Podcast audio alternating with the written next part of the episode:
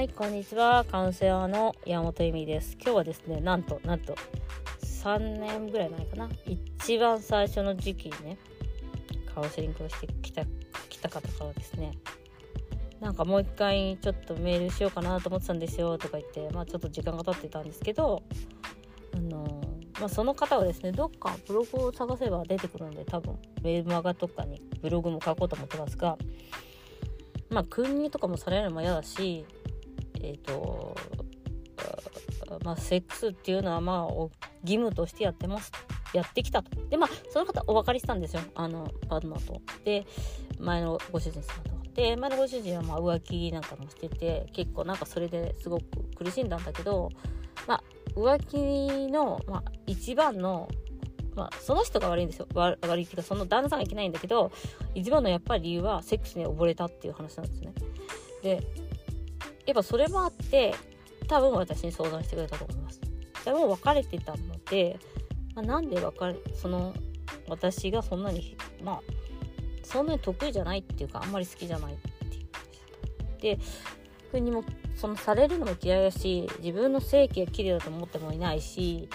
なんかそれが大切なことだってっていうことが本当によくわからないみたいな感じだったんですよ。でブログ読み返してたらさもう一人エッチとかした方がいいよみたいなこと言ってるんですけど私結構いいこと言ってるんだけど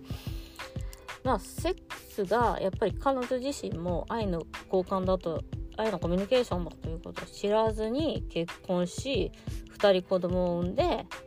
まあこんなもんだよなみたいな義務だしやんなきゃいけないしみたいな感じでやってきてなんか快楽っていうよりはなんか嫌なことされてんなみたいなで私なんかこう自分の性器とかも嫌いだし匂いとかも嫌いだし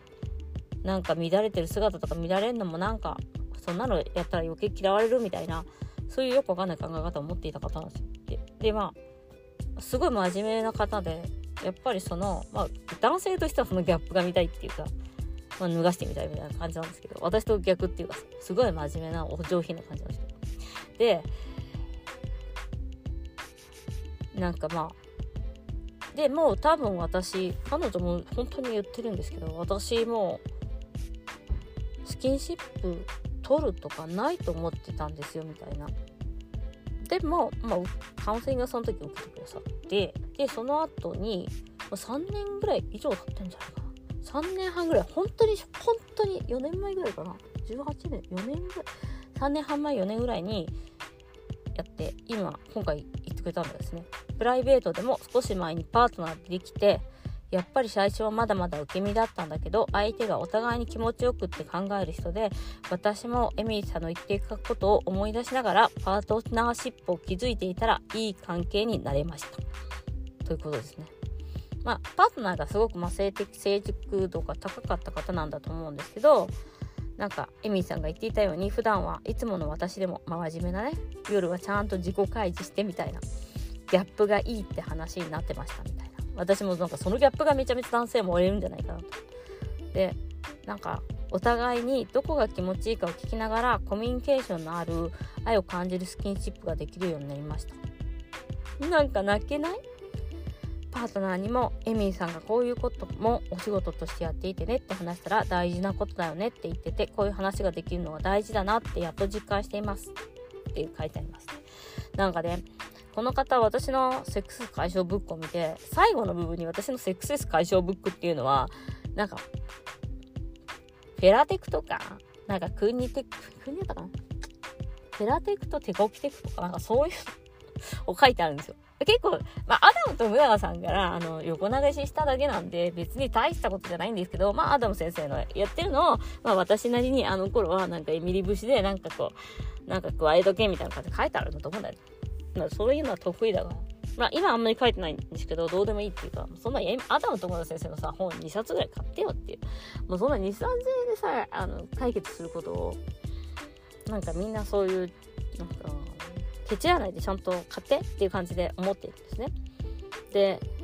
彼女がまだその彼女はだ自身はだからそういう、えっと、セックス解消ブックを読んだ時にあの3部がなければ娘にも読ませたいぐらいいい内容ですよって言われて3部はやっぱやばいみたいな でもね3部が一番大事なんだよねみたいなあのことを知らないでセックスのテクニックを知らないで結局セックスに自信がないとか気持ち悪いとかっていう風にやっていったらやっぱり楽しいものにはならないコミュニケーションは。だって言葉だからコミュニケーションツールというのは言葉で言語力だからまああの英語だっていや僕喋れるようになりたいだけじゃダメじゃん。やっぱ英語の勉強文法もしなきゃいけないし言語も覚えなきゃいけないしっていう同じぐらいセックスの言語っていうのはあるからそんなの勉強すれば英語なんかよりも100倍簡単にしかも100倍あの人生に役に立つあのことが学べるんですよねセックスを学ぶってあのテクニックはね。で男性もその女性もそうだけどその男性器女性器に頼らないでテクニックに頼れって思っていて私は。でテクニックがあることでお互いのあのコミュニケーション能力は上がっていくし愛の交わし方も変わっていくという感じで思っていてだからめちゃめちゃ大切なことなんですよテクニックって飽きないしねでなんか彼女がだからそんな私こういうの無理ですみたいな感じだったんだよ、ね、でももう男性とスキンシップを取るか取ることはないと思っていたけど私も相手に気持ちよくなってほしいって思ってエミーさんのブログを読み返して勉強しました。あのありがとうございます。あのねなんか特に女性から男性へのテクニックシリーズとか、あの、誘われ待ちの受け身もやめて、私にもちゃんと性欲があったんだなと思ったり、と言っても、まだまだほんの一段階階段を登った段時間だけかも。でも、義務じゃないとこんなに気持ちいいものかって実感しました。書いてて照れますね。恥ずかしいです。なんか、エミさんの読者が、うん、えっと、エミさんに話を聞いてもらうことでこんなにも変われる可能性があるって感じてもらえると嬉しいですっていう風にしてブログにも使っていいですよっていう風に言われてましたのでお名前はねもちろん伏せてありますので大丈夫だと思うんですけどあのまあ彼女自身はそのセックスがすごく苦手だった方なんですよね。だからね。でも本当に好きな人ができたらやっぱり気持ちよくなってほしいと思ったしあのそれことが大切だっていうことがなんか気持ち悪いものとか義務とかとりあえず捧げるものみたいな感じで本当に全くしん分かってなかったって言われてなんかでもなんかこの間その SNS みたいなので、いや、こういうのって大切ですよねってなんか、つくづく言われて、いや、全然分かってなかったじゃんみたいな思ってたんですけど、やっぱパートナーができるとやっぱ違うなと、人間人生経験大切みたいな。いや大切なことですよねっておっしゃってくださってまあ本当に嬉しかったんですけどあの学セックスぐらい学ぶ価値のあるものはないと思ってます。人生を楽しくしてくれるものだし、えっと、プライベートを充実させることもそうだし誰かとコミュニケーションをすることもそう。あとあのまあ、これ言っていいのかな。男性ははまあちょっとやばいけど男性はテクニックで惚れるから。簡単に。まあ、簡単に落ちるよ。私、あの、うん、復縁希望されるもん。めっちゃされたもん。だからそれはなぜかっていうと、多分性格とかじゃなくて、復縁希望の理由はセックスだったと思う。セックスだったと思う。復縁希望の理由は。なんかまあ簡単にやらせてくれるし、めちゃめちゃ楽しいってそれだけだと思う。でもさ、でもそれが本当に、本当に愛してる人とだったら、めっちゃいいことよみたいな。だからテクニックって学んだもの勝ちなんだよね。ほんと。だから知らない人ほど伸びしろ高いっていうか、簡単に楽しく気持ちよくなれると思う。だから本当街でいるのも良くないし、自分で、あの、うん、気持ちよくなりたいな、みたいなのを本気でやっていけばいいんじゃないかなと。そうなんですよ。やっぱだからもうそのなんか、うん。まあ、現場はだからやっぱりまだまだ本当にこの方40過ぎて本当私よりちょっと下ぐらいかな。44かバージンかよって思いますもん。だけど現場はやっぱりまだ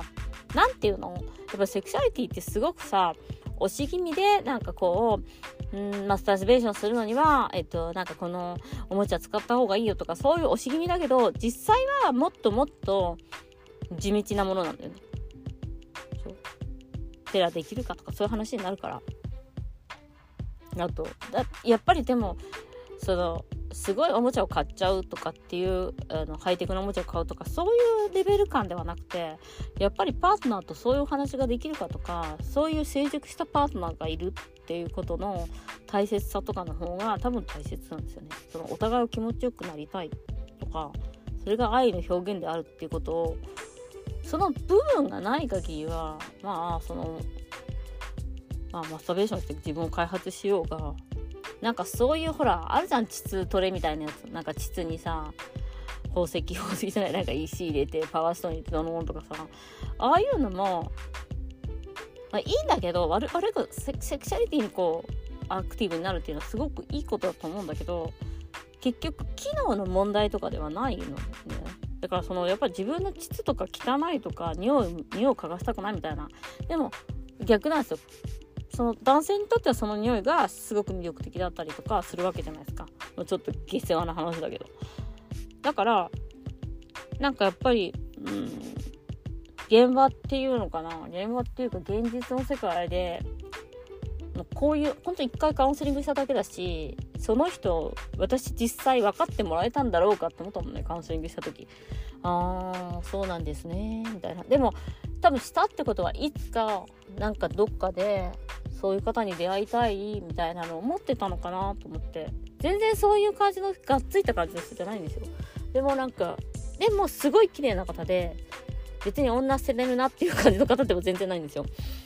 なのであのすごくねなんかすごい楽しかったっていうかあの嬉しかったですね。こういうあのやっぱりエミーさんの言ってることがっていうのとあのそのテクニック記事とかね読み返したりしましたみたいなのもなんかすごいありがたかったなと思っております。ということで今日もご視聴ありがとうございました。またよろしくお願いします。